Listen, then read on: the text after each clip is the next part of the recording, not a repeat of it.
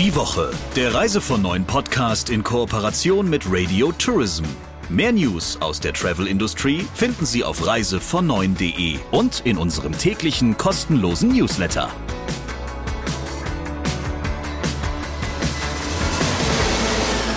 Herzlich willkommen zu einer neuen Ausgabe und natürlich auch mit einem Talk der Woche, den er führt. Er, das ist er, der jede Woche mit mir im Studio ist und der mittlerweile noch bekannter in der Branche ist als schon davor. Denn die Talks von dir, lieber Christian, sind wie jede Woche allererste Sahne. Bei mir im Studio ist natürlich Christian Schmicke, der Chefredakteur von Reise von Neun. Und von dir, liebe Sabrina, erfahre ich auch jede Woche was Neues. Mit mir im Studio Sabrina Gander, die Chefin von Radio Tourism. Aber du musst schon sagen, dass ich dir eigentlich jede Woche ein Kompliment mache. Das stimmt. Ich bin nur noch nicht so genau dahinter gekommen, was es damit auf sich hat. Ich merke schon, du traust mir nicht, oder? Das kann man so nicht sagen. ist der kritische Journalist in dir.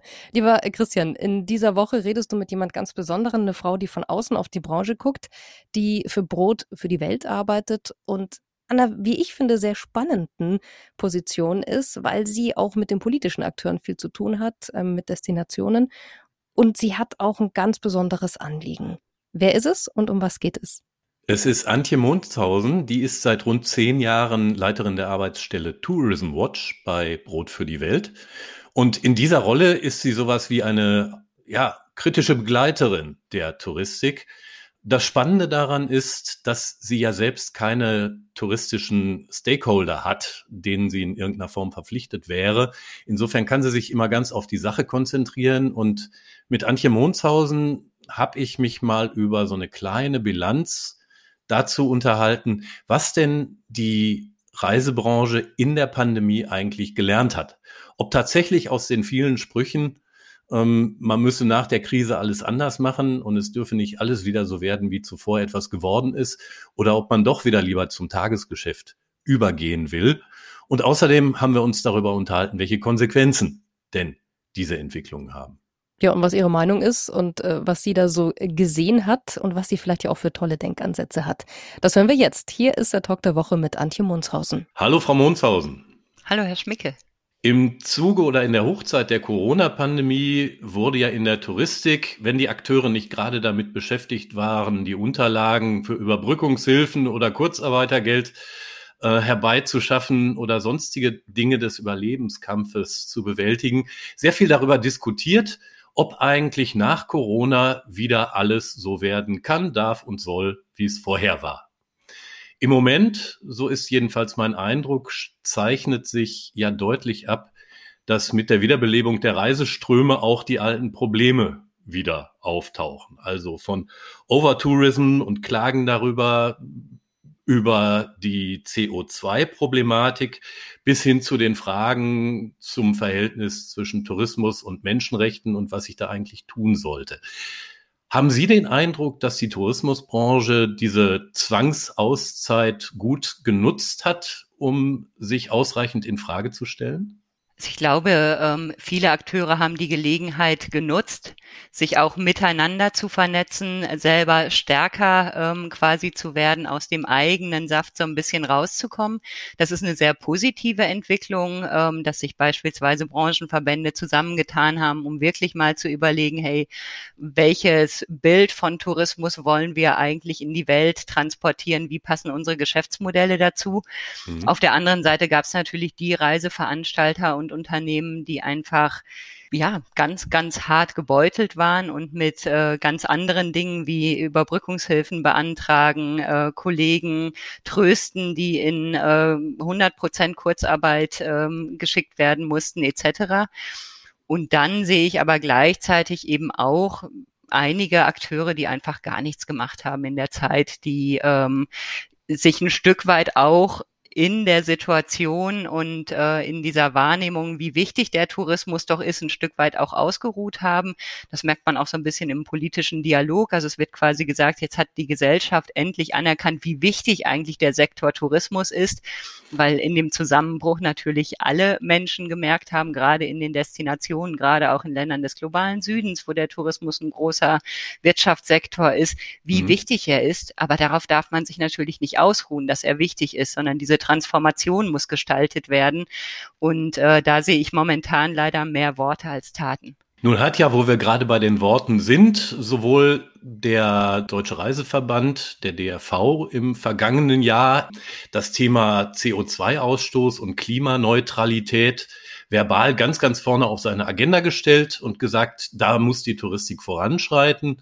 Der neue Chef des Bundesverbandes der deutschen Tourismuswirtschaft, Sören Hartmann, hat sich vergangene Tage ähnlich zu dem Thema geäußert. Ist das ein ernst gemeinter und ernstzunehmender Vorstoß nach Ihrer Einschätzung oder sind da die Beharrungskräfte doch größer? Die Beharrungskräfte sind immens, ähm, weil die alten Produkte ja funktioniert haben ein Stück weit. Mhm. Klar, die sind auch herausgefordert worden vor Corona. Also Flugscham hatten Sie schon als Begriff genannt. Also in der Gesellschaft ist irgendwie angekommen, dass eigentlich so Business as usual wirklich ein Problem darstellt, wenn wir auf diesem einen Planeten ähm, eine gute Zukunft als Menschen haben wollen und als Menschheit haben wollen. Das ist ein Stück weit angekommen. Aber was ich ähm, jetzt bei vielen vielen Reiseverbänden eben sehe, ist, dass sie stark auf die Transparenz setzen. Also sie sagen, wir wollen jetzt erstmal ausweisen, wie ist denn eigentlich die Klimabilanz von unserer Reise. Und damit machen sie das, was sie vorher schon gemacht haben, nämlich quasi zu sagen, hm, naja, wir machen Transparenz, aber am Ende soll es der Kunde entscheiden. Das ist ehrlich gesagt was, was mich total irritiert, wie ein Sektor, eine Branche quasi die zentralste Herausforderung für ihre Zukunftsfähigkeit den Kunden in die Hand gibt. Ich kann mir das bei anderen Sektoren wirklich nur schwer vorstellen, dass ein Unternehmen sagen würde, hm, naja, ja, ich erzähle denen jetzt mal, wie, äh, wie das eigentlich aussieht und dass das ein Problem ist, aber dann sollen die halt entscheiden und wenn die sich trotzdem für die klimaschädlichen Produkte entscheiden, naja, dann müssen wir nochmal weiter diskutieren. Also da sehe ich so dieses, dieses Verständnis, was im Tourismus immer schon groß da war, der Kunde soll's richten ähm, oder der Kunde, wir können halt nur die Produkte anbieten, die ein Kunde auch kauft. Ähm, und nicht dieses wirklich mutige Vorangehen und einfach mal zu sagen, hey, wir wollen ab 2025 oder ab 2030 60 Prozent unserer Reisen landgebunden anbieten. Sowas passiert nicht. Ich sehe das in anderen Branchen, wo mhm. Fleischproduzenten sagen, bis 2030 wollen wir einen Marktanteil veganer Produkte von XYZ haben. Und im Tourismus sehe ich diese wirklich klaren Reduktionsziele nicht. Ähm, die werden kommuniziert und die werden genannt und es wird erkannt, da muss irgendwie was gemacht werden. Aber dass sich Produkte verändern, das passiert halt kaum. Woran liegt das Ihrer Einschätzung nach? Na, es sind zwei Dinge, die da zusammenkommen. Es ist auf der einen Seite ähm, dieses, naja, es ist halt ein Sonnenscheinsektor, der, wo die positiven Seiten vor allen Dingen im Vordergrund stehen dann natürlich jetzt in dieser krisengeschüttelten Situation wirklich so dieses, hey, ähm, wir haben jetzt auch gerade andere Sorgen, also diese, diese Herausforderung, mehrere Krisen gleichzeitig anzugehen und zu mhm. bewältigen, mhm. ähm, dazu fehlt, glaube ich, ein Stück weit die wirklich kooperative Zusammenarbeit und ähm, dieses wirklich mal vorangehen. Und der Tourismus, also wenn man sich Tourismuspolitik beispielsweise anguckt, dann ist das ja vor allen Dingen eine Standortpolitik dieses Internationale, mhm. was der Tourismus ja ausmacht und äh, was auch den Großteil des Tourismus in Deutschland ausmacht, also aus Deutschland heraus ausmacht, der ist quasi ganz schlecht reguliert und fliegt ein ganzes Stück unter dem Radar. Also die äh, Klimagesetze in Deutschland, beispielsweise das Klimaschutzgesetz, guckt sich die Mobilität in Deutschland an aber nicht den immensen Ausstoß, den deutsche Reisende beispielsweise im Ausland produzieren. Was könnte man denn tun, um dieses, ja, ich sag mal, Kirchturmdenken zu überwinden? Ich glaube, es bräuchte mutige Vorreiter, ähm, die auch politische Allianzen zur Transformation angehen. Ähm, was ich wahrnehme, auch in den letzten Jahren, ist vor allen Dingen, dass argumentiert wird, die Politik sollte bitte nicht zu viel von der Branche wollen. Dass diese Politik mhm. aber quasi auch einen Rahmen setzen kann und Leitplanken vorgeben kann, in denen dann überhaupt eine Entwicklung in die Zukunft möglich ist, das wird quasi nicht gesehen. Also ähm, alles, was irgendwie an an verbindlichen Regeln, an Gesetzen kommen könnte, wird quasi als Gefahr gesehen. Aber dass es einer der wenigen Möglichkeiten ist, wirklich diesen Sektor in die Zukunft fit zu machen, damit er überhaupt eine Zukunft hat. Und der Tourismus ist ja nicht nur ein Treiber des Klimawandels, das ist er ohne jede Frage, auch immens tatsächlich, ein mhm. immenser Treiber des Klimawandels, aber er ist natürlich auch ein Opfer des Klimawandels. Also kein, kein anderer Sektor ist so intensiv auf stabiles Wetter angewiesen, ähm, darauf, dass, dass es vor Ort nicht zu extremen Wetterereignissen kommt. Und selbst wenn es hier in Deutschland zu extremen Wetterereignissen kommt, welche Menschen sind denn dann in der Stimmung, in Urlaub zu fahren, wenn sie Sorgen haben, im Sommer kommt der nächste Sturm oder kommt das nächste Hochwasser? Also der Tourismus ist auch abhängig von Klimaschutz und da kann die Politik eben Leitplanken setzen und muss sie setzen. Nun betont ja die Ampelkoalition stärker als die vorherige Bundesregierung, dass sie Ökonomie und Ökologie, aber auch Klimabilanzen in allen Wirtschaftssektoren und auch in der Touristik stärker miteinander in Einklang bringen will. Und auch die EU hat sich ja, was den Klimaschutz angeht, insgesamt ähm, recht ambitionierte Ziele gesetzt. Wie ist denn Ihre Prognose? Wird es so kommen, dass wenn die Reisebranche selber nicht schnell genug auf die aktuellen Entwicklungen reagiert, sie dann einfach mit einem Regelwerk konfrontiert wird, das ihre Aktivitäten ohnehin stark einschränken wird? Also in Bezug auf das äh, Lieferkettengesetz, was in Deutschland ab 2023 in Kraft tritt, sieht man es ja. Es wurde 2011 von der UN ein Rahmenwerk vorgegeben. Dann hat die Bundesregierung gesagt, hm, na ja, also wir machen einen nationalen Aktionsplan, etwas Freiwilliges. Wir formulieren unsere Erwartungshaltung an die Wirtschaft, wie sie sich in Sachen Menschenrechte aufstellen soll.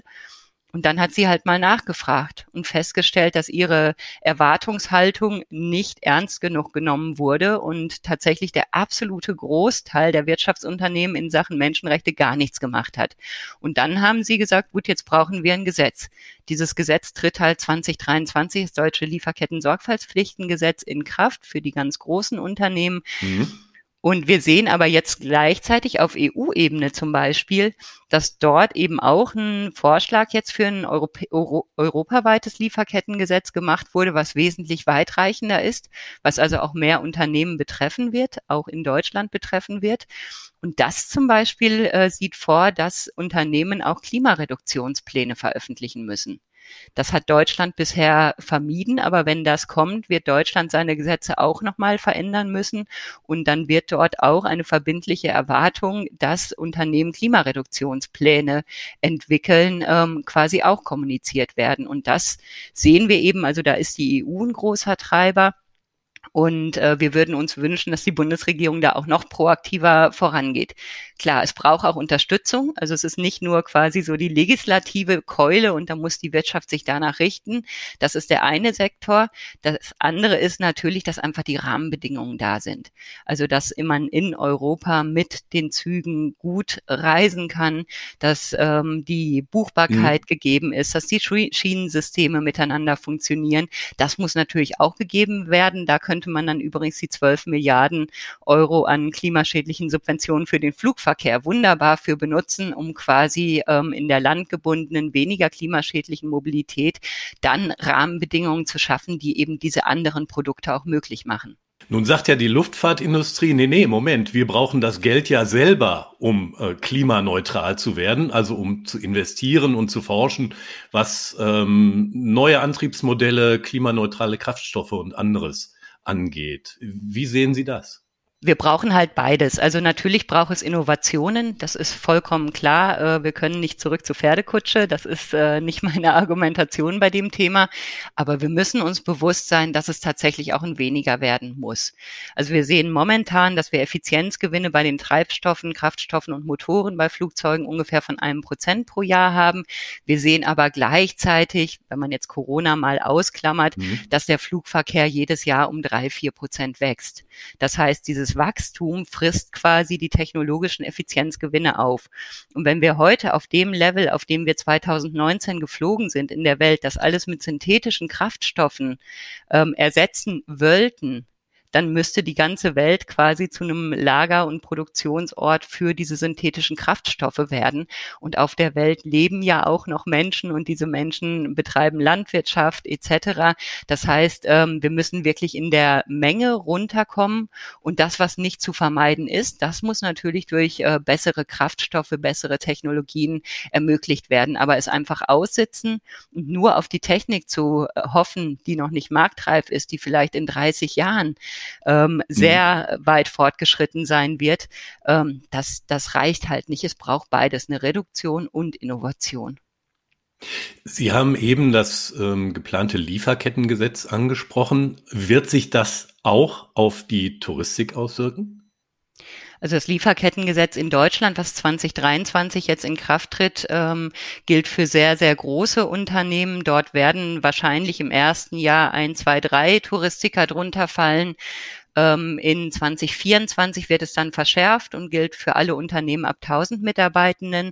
Das wird dann noch mal ein paar mehr sein. Ich schätze, dass sich das so im unteren zweistelligen Bereich, vielleicht auch noch im einstelligen Bereich bewegt, die Unternehmen, auf die das zutreffen wird. Das europäische Lieferkettengesetz wiederum, ähm, das wird ein Stückchen weitergehen und darunter würden dann da zum Beispiel auch alle international tätigen Hotelketten, alle Fluggesellschaften drunter fallen und eben bei den Reiseveranstaltern so 20, 25 Stück in Deutschland. Ähm, das heißt, das hat dann schon eine, eine, eine tiefere Strahlkraft. Okay. Ähm, Gerade viele Länder in Afrika oder auch in Asien, die in hohem Maße vom Tourismus abhängig sind, hat Corona ja auch extrem gebeutelt in den vergangenen zwei Jahren. Befürchten Sie auf dieser Grundlage so eine Art, ja, internationalen Unterbietungswettbewerb, was die Standards angeht, um wieder nach vorn zu kommen? Das ist tatsächlich die äh, negative Seite meiner Befürchtung.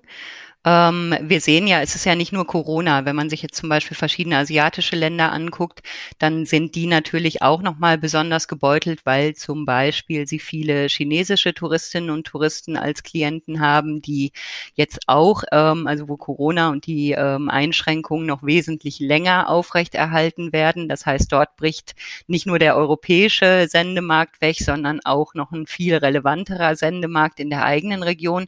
Dann haben wir die Phänomene, Phänomene oder die, ähm, die zusätzlichen Wettbewerbsnachteile, die asiatische Länder haben, dadurch, dass ähm, Flugzeuge beispielsweise Umwege fliegen, um nicht mehr über Russland fliegen zu müssen. Das trifft den asiatischen Kontinent natürlich auch im ganz besonderen Maße.